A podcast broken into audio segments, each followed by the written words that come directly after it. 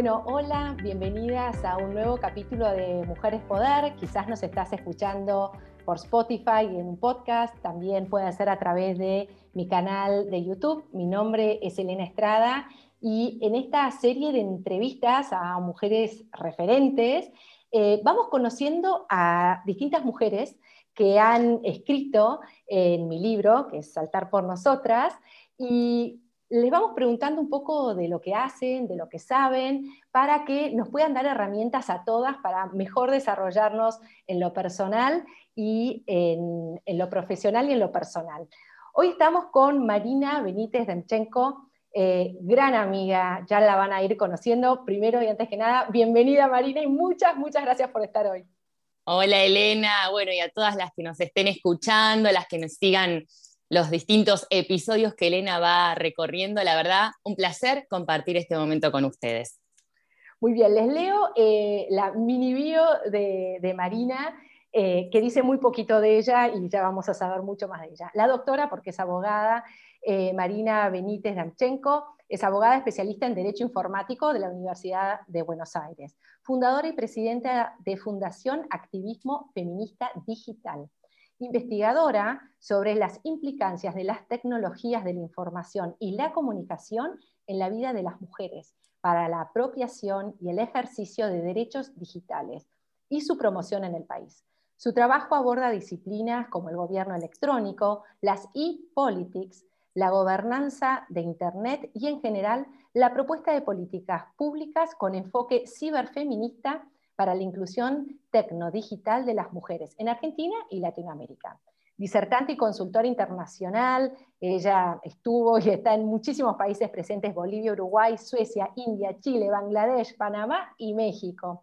Consultora de la Honorable Cámara de Diputados de la Nación, de la República Argentina y además seguramente muchos ya la han visto o escuchado en medios masivos de comunicación, en los noticieros, porque cada vez que aparece una noticia que tiene que ver con esto que son los derechos digitales, sobre todo de la mujer y cómo nos impacta de una manera especial. Marina es la referente en la República Argentina. Así que, Marina, bienvenida nuevamente. Qué placer tenerte con nosotros.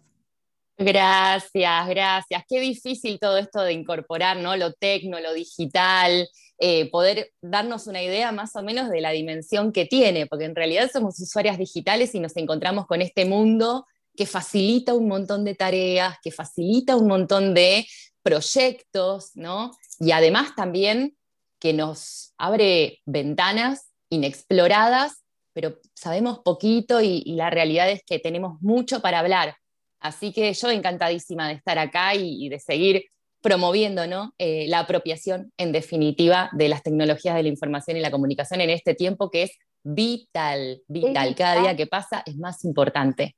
Y eh, no dejen de seguirla, Marina, en sus redes, porque siempre da unos consejos bárbaros. Por ejemplo, ahora que es comienzo de año, nos da consejos sobre, miren las aplicaciones en las que están, bájense las que ya no les sirve, fíjense a qué están aprobando, ¿no? ¿Vieron cuando aparece, estás de acuerdo con los términos? Y uno pone sí, sí, sí, sí, ¿a qué le estamos diciendo? Pero empecemos por el comienzo. Marina, ¿qué es un derecho digital? Yo tengo derechos digitales porque sé de mi derecho sobre las cosas, pero derechos digitales, ¿qué es? Es, muy, es muy novedoso el tema. A ver, es, es importante resaltar primero que los derechos digitales como cúmulo de derechos, como grupo de derechos, tienen un reconocimiento parcial, al menos en Argentina, porque todavía se discute. Son los mismos derechos que hemos tenido anteriormente y que ya están reconocidos y ahora podemos aplicarlos a lo que es nuestra experiencia digital. Son derechos distintos. ¿Cómo están arbitrados? ¿Cómo se ejercen? ¿No? Hay un montón de preguntas en torno a los derechos digitales soy una partidaria de la idea de que son derechos distintos, son derechos que no tienen antecedentes, por eso su especificidad, por eso de repente nos encontramos con un montón de dudas, Y también de obstáculos para reconocerlo a diario. La realidad es que cada derecho digital o los derechos digitales como categoría de derechos, además también son derechos humanos. Por ejemplo, el derecho a la privacidad digital, el derecho a la reputación digital, el derecho a la identidad digital, a la dignidad digital, a la integridad sexual digital, a la autodeterminación informativa. Y así seguimos con una lista grande que no deja de ampliarse también, porque a medida que se van hay más innovaciones o se van actualizando las distintas propuestas tecnodigitales que tenemos, vemos que nos vamos manejando como sociedad o como individuos, individuos con distintas situaciones y ahí nos ponemos a cuestionar si tenemos la posibilidad de hacer tal, si está bien, si esto tiene algún marco legal que ampare, si hay asistencia jurídica. Todas estas cuestiones son las que están en torno a los derechos digitales porque en definitiva tiene que ver con aquellas facultades que nosotras y nosotros tenemos en la era de la información para resguardar distintas órbitas de nuestra vida. Y obviamente la autonomía de este grupo de derechos, la categorización de derechos digitales y los no antecedentes responden a que son todos muy específicos del, tiempo que vivimos. ¿no? no podemos, por ejemplo, hablar de la misma libertad de expresión que estaba reconocida para los medios de prensa de papel hace 40 años. Entonces hablamos de la libertad de expresión digital, que tiene otro alcance y que tiene además otras características. Así de repente podemos hablar muchísimo tiempo de los derechos digitales, pero lo importante es saber que nos asisten, que por supuesto son facultades, prerrogativas, que nos permiten también una vida en plenitud, ¿no? En definitiva, eso son, ese es el fundamento de todos los derechos, que haya una coexistencia, una convivencia entre todas las personas implicadas, que sea pacífica, pero en este plano estamos hablando de la web.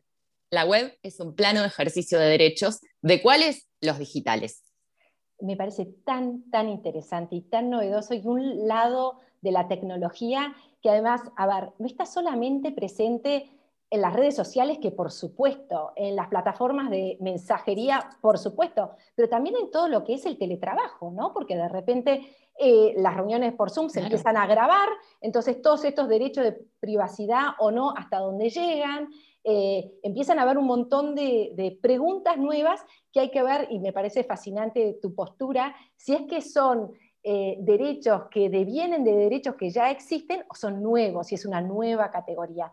Entonces, empiezo por el super principio, que es de quién son las cosas, ¿no? el derecho de la propiedad de quién es dueño de, y quién es dueño, porque es una pregunta y es una locura que te esté preguntando, yo soy súper activa en las redes, si subo algo en LinkedIn, en Instagram, ¿quién es el dueño? Pasa a ser cuando yo subo material, y empecemos por ese lado y después veremos en otras plataformas, cuando subo material elaborado por mí eh, a una red social, estoy cediendo en ese acto el derecho eh, de esa imagen, de esa idea, eh, o simplemente ese es un vehículo al que me subo. Te escucho atentísimamente. Bueno, es, es, interesante el disparador por una razón. Como titulares de derechos digitales, cada persona o las personas tenemos que, del otro lado, ¿no? Eh, vamos a ponerlo en general, entidades, ¿sí? personas físicas, otras personas de la sociedad y personas jurídicas, organizaciones, empresas, que deben respetar ese derecho de, o esos derechos digitales de los cuales somos titulares, ¿no? Entonces tenemos que hacer primero una diferenciación contra quién queremos ejercer o, contra quién en realidad eh, vamos a oponer ese ejercicio de derechos que tenemos y de los cuales eh, obviamente nos, debería asistir todas las normas eh, que hay en torno a la cuestión. Si nosotras, por ejemplo, nos ponemos el foco de atención en que la privacidad digital es un derecho digital de la que del que somos titulares, ¿contra quién lo vamos a ejercer? Contra otras personas, pero también lo vamos a, o vamos a exigir su respeto contra esta otra órbita de actores en el plano web, de la cual parecería como que siempre son actores secundarios y sin embargo son los que facilitan ¿no? nuestra experiencia tecnodigital, que son los proveedores de servicios múltiples a través de Internet. Por ejemplo, las plataformas de redes sociales, ¿no? Son actores, conforman lo que es el ecosistema web y también deberían respetar nuestros derechos digitales. La realidad es que no siempre los respetan, principalmente porque también hay un gran desconocimiento y gran eh, desinformación de parte nuestra de qué exigir y qué no, y porque además ponen las reglas del juego. Entre esas reglas del juego, que si no te gustan, no uses la plataforma y así nos obligan de alguna manera a quedar afuera de lo que está ocurriendo en esta era de la información, en esta era digital, las, las condiciones o los términos y condiciones suelen explicar muy bien cuestiones que tengan que ver con este alcance del contenido que compartimos. El tema es que también como usuarias y usuarios digitales normalmente no los abordamos, ¿no? Entonces, esto que decías hace un rato, acepto, acepto, acepto y de repente, ¿cómo puede ser que Facebook Inc. o que el servicio de mensajería que utilizo, por ejemplo WhatsApp, me cambia las condiciones y yo me quedo sin protección. Bueno, en realidad todo detrás de todas estas cuestiones o de estos actos hay una aceptación tácita o expresa de nuestra parte. Por eso es importante primero hacer hincapié en a quiénes le vamos a exigir el respeto de nuestros derechos digitales. Y a tu pregunta concreta, ¿de quién? ¿Propiedad de quién es? Bueno, definitivamente al poner las reglas del juego, son las eh, partes poderosas, ¿no? Y frente a las partes poderosas tenemos muy poco plan, eh, muy poco margen de acción. Entonces, en definitiva, todo contenido que subimos no solo es exigible en su respeto en, en mi ejercicio de derechos a otras personas, por ejemplo, que no lo compartan sin citar, o que no se apropien de una fotografía que yo subo o que no se hagan pasar por mí. Ya hay hay otras implicancias, por ejemplo, la existencia o no de ciberdelitos y demás, que no, no lo voy a abordar. Em, y por otro lado, decirle a la plataforma, yo estoy subiendo este contenido, ¿qué tratamiento le vas a dar vos como plataforma? Bueno, no hay muchas opciones. Todo lo que subimos en los distintos servicios que utilizamos, proveedores de em, asistencia de tareas, de lo que fuese, desde redes sociales hasta una plataforma como Zoom, hasta un blog. Eh, estamos hablando de un montón de ejemplos que hay implicados acá. Van a ser de propiedad de la plataforma, que detrás de la plataforma hay una empresa, ¿no? Hay personas que llevan adelante una empresa.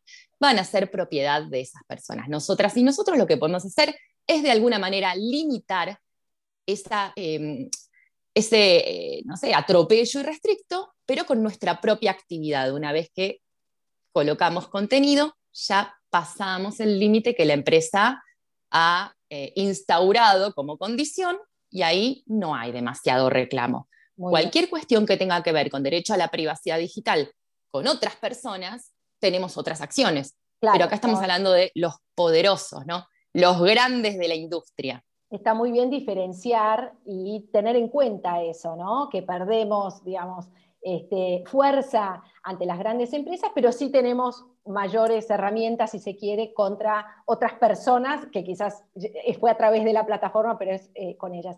En ese sentido, nos escuchan muchísimas emprendedoras que suben muchas veces contenidos valiosos, de, mucho valor intelectual, creativo, etcétera, a las redes. Y eh, estuve viendo hace poco varias ilustradoras de, las redes y algunas en sus bios ponen, por ejemplo, la R no y derechos reservados, y eso me llamó la atención, en general no lo he visto, eh, y otros no. Me ha pasado a mí personalmente que muchas veces me, toman, digamos, este, material mío y me arroban, y lo cual yo siempre agradezco, y hay veces que he pescado, digamos, otras veces que no me han, robado, eh, y, entonces les pongo una nota, me encanta que compartan el contenido, pero por favor, arrobenme como la autora intelectual. Hasta ahí Por supuesto. ¿Sirve de algo poner, eh, y digo, a ver si les puede resultar de utilidad también a, a, las que nos están escuchando, algo así como derechos reservados en la bio o en algún lugar o al finalizar un posteo, de alguna manera que sirva de cierta barrera a, esa apropiación ¿no? de, de valor que uno puso?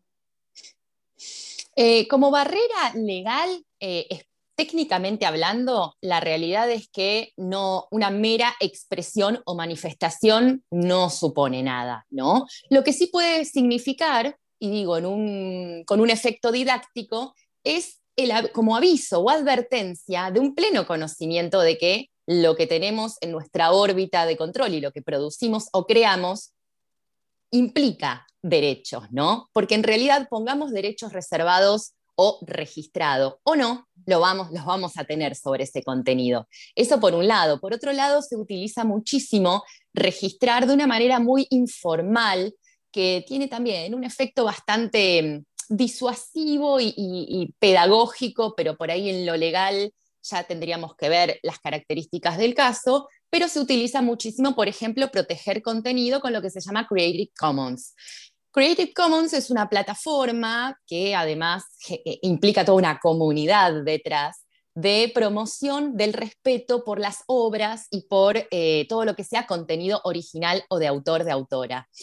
Eh, también es muy propio de, los, de las conductas, a ver, o de los usos y costumbres de la comunidad digital, ¿no? Este Creative Commons es el, el típico que podemos visualizar como CC al final de un documento o en algún PDF que tiene distintas licencias. Eso es una buena práctica eh, para implementar con nuestro contenido. Ahora bien, independientemente de que utilicemos el Creative Commons o que pongamos derechos reservados o que registremos efectivamente en un registro público de nuestra jurisdicción, eh, ya estamos hablando de quizás un procedimiento administrativo por fuera del online y demás, tenemos que entender que como derecho digital lo tenemos independientemente de que esté mencionado o no.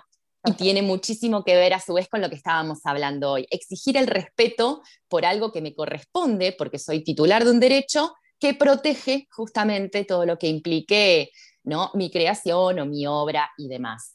Está muy discutido igual hoy por hoy todo lo que tiene que ver con eh, situaciones incluso de plagio, porque si hay algo que pasa en las redes sociales o en el plano web, es que circulan ideas constantemente y las ideas no pueden registrarse, al menos en Argentina, como uno de los principios de derecho registral que también debería actualizarse bastante. ¿no? Con estas cosas nos encontramos en la era digital.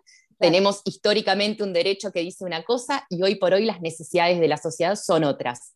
Así que tiene mucho que ver con los usos y las costumbres y la forma en que la comunidad digital va encontrando soluciones a esto, ¿no? Por ejemplo, robar. sí.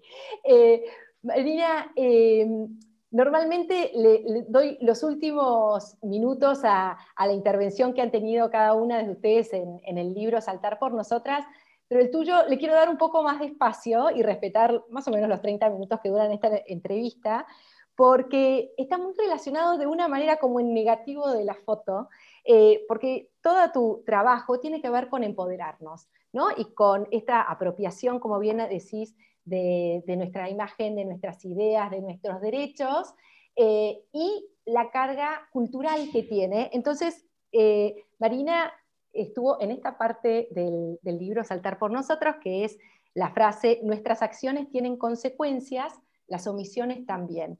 Eh, en la propuesta del libro, yo a las, que, a las mujeres que participaron solo les daba esa frase y les decían menos de 100 palabras, escribe mujer. y todas escribieron, increíble que me dieran bolilla. Este, y esto fue lo que... Todas nos estimulamos, todas nos sentimos totalmente en, fluir. Sí, en este momento presten atención porque es un texto corto y muy intenso y lleno de, de tesoros. La omisión puede ser tomada como resguardo, pero para nosotras el silencio y la inacción tienen peso culturalmente, son mandatos.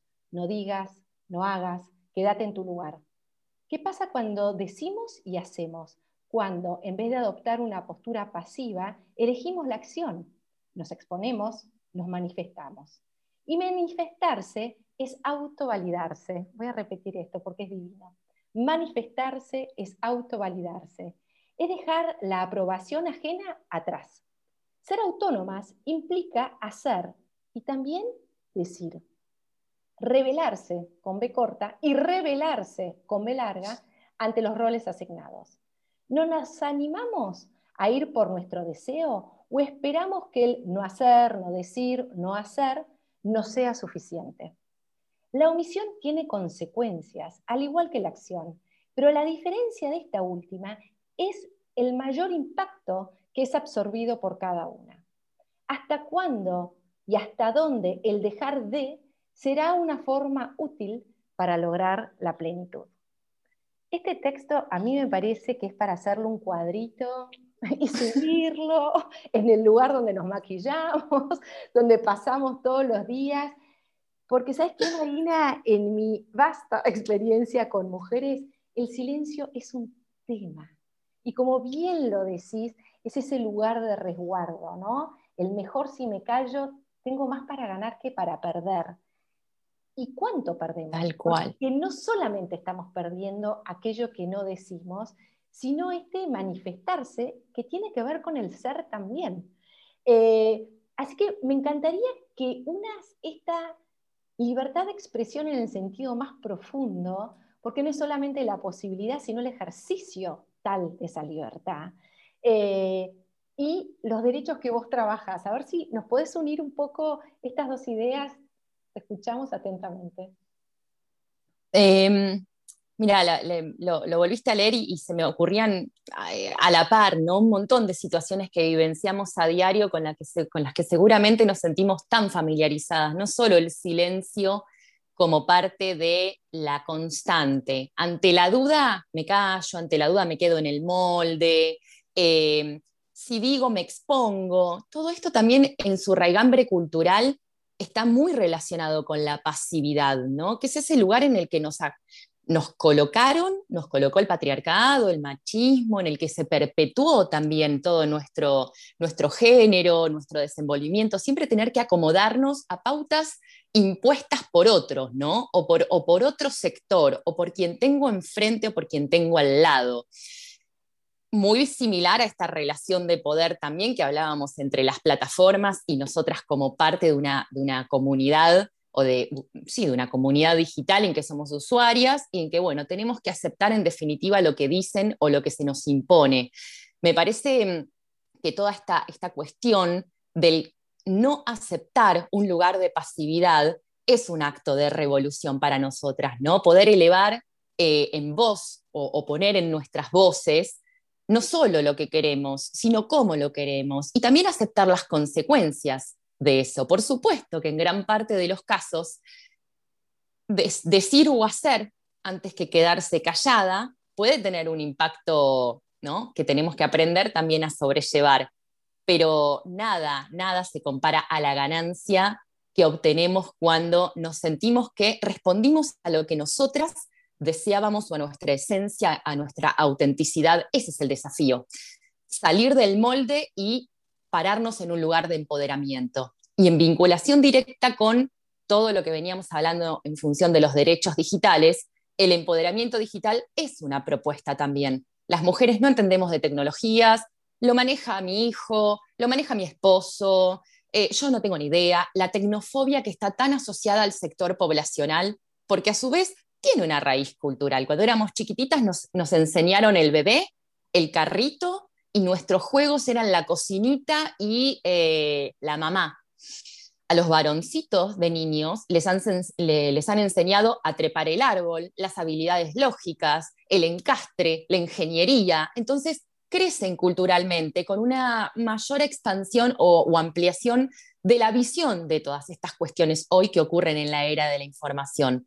Eh, entonces la realidad es que el empoderamiento digital tiene dos orígenes y con esto cierro la idea.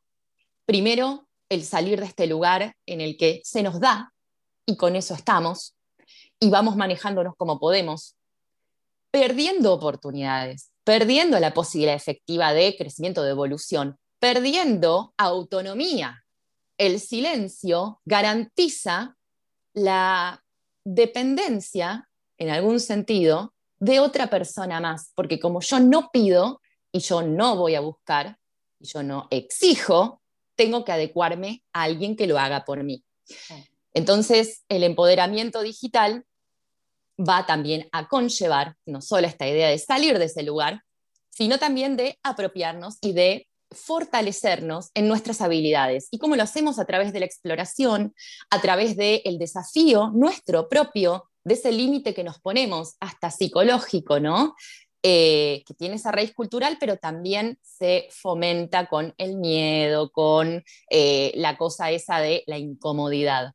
De lo cual también sé que hablas muchísimo, Elena, de la comodidad, la incomodidad y la zona de, ¿no? en la que una se siente que mal que mal está y la conoce, la famosa zona de confort. Totalmente. También me gustaría agregar a estos conceptos que te agradezco tan claros, eh, otra motivación para hablar, para decir, para manifestarse, para revelarse, eh, y que tiene que ver con una eh, postura de servicio, que a veces por una, por una misma dice, bueno, muchas mujeres dicen no vale la pena, no tengo nada para ganar, etcétera, un montón de, argumentos eh, que van contra la visibilidad propia. Eh, no quiero parecer como una engreída, hay un montón, una línea muy larga y muy extensa de argumentos por los cuales no. Y yo siempre traigo otro que tiene que ver con el servicio, que muchas veces también está cerca de nuestra sensibilidad. Para, sobre todo las chicas chicas y las de nuestra edad también y más grandes, ver a mujeres y en roles distintos, en distintos grados de, ocupaciones, no es que tenés que ser la supergerenta para, para tener el derecho a manifestar lo que haces, lo que decís, lo que crees, tu pasión y tu corazón donde está. Tener más de esos role models les da a tantas mujeres valentía, coraje, ejemplos, no necesariamente que lo van a seguir, pero por lo menos para, para confrontar lo propio, son herramientas que estamos poniendo al servicio de otras.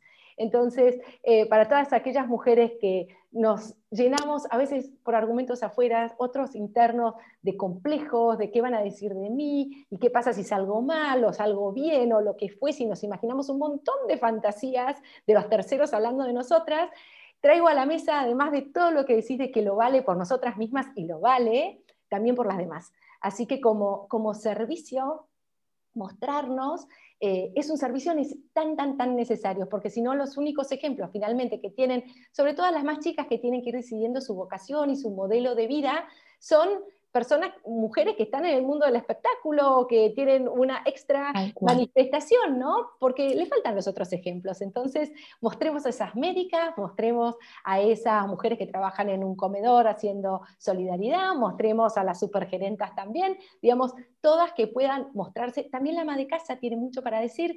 Yo, cuando las mujeres me dicen es que no tengo nada interesante para decir, siempre les recuerdo y sé que para vos es especialmente importante. ¿Te acordás las conversaciones con tu abuela? Eh, toda esa, o una tía más grande o lo que fuese, esa riqueza de conocimiento que nos daban, eh, lo que lo atesoramos y lo que llevamos en el corazón. Así que todos, todos, todos tienen algo muy valioso para decir, no necesariamente tiene que ser súper intelectual ni, ni haberse, digamos, ser el resultado de una investigación mega, no necesariamente. Eh, así que bueno, creo, Marina, que hemos hecho un viraje desde los derechos digitales en las redes, hasta el cuento de la abuela y cómo eh, nos enriquece la vida, eh, y creo que lo podemos englobar con, esto de, hablar, de decir, sin miedos, sabiendo que, nos acompañan derechos y que estamos brindando servicio, ¿no? Sin dudas, y además esto voy, voy también ¿no? a recoger estas palabras que, que mencionabas, que son eh, tan, nos atraviesan tanto, ¿no? Desde tantos sentidos, todas nos sentimos identificadas absolutamente con muchísimas situaciones que, como las que planteas. Y digo, no esperemos la validación externa, el empoderamiento tiene que ver con la autovalidación. Y también en ese aspecto, cuando una se siente autovalidada por eh, carácter transitivo, se siente valiosa o que tiene algo para decir, también se anima a romper la omisión como regla general y pasa a la acción. Pasar a la acción o manejarse en contraposición de la omisión supone que tomemos un, lugar en el que nos animemos a ser observadas. Muchísimas veces también, al no creernos valiosas, la observación ajena, estamos ya deduciendo que va a ser negativa. Quitar la mirada del otro como validante o no, me parece que también es un gran mensaje, ¿no? Y eso es el empoderamiento real. No es simplemente, bueno, sí, voy. No tiene que ver con cómo una se coloca en la expresión. Tiene que ver con cómo una se coloca internamente frente al mundo eh, para llevar el mensaje grande, pequeño, mediano o de cualquier índole que tenga para llevar y que seguramente impacta en otras también, porque todas compartimos eso en una base muy, em, como, muy general de todas las mujeres. Hemos vivido situaciones similares. Y eso es un gran poder del cual nos tenemos que agarrar y aprovecharlo, ¿no? Así que nada más, ha sido un placer enorme, me quedaría las próximas cuatro horas y media hablando.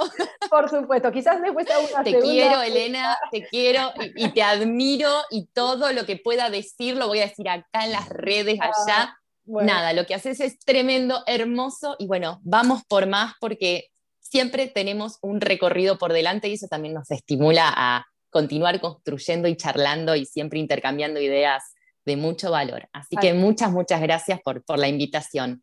Gracias Marina, gracias a ustedes que nos escuchan. No dejen de suscribirse al canal de YouTube o eh, al podcast porque entonces les llegan las notificaciones para, para, las nuevas entrevistas o los nuevos contenidos que voy subiendo.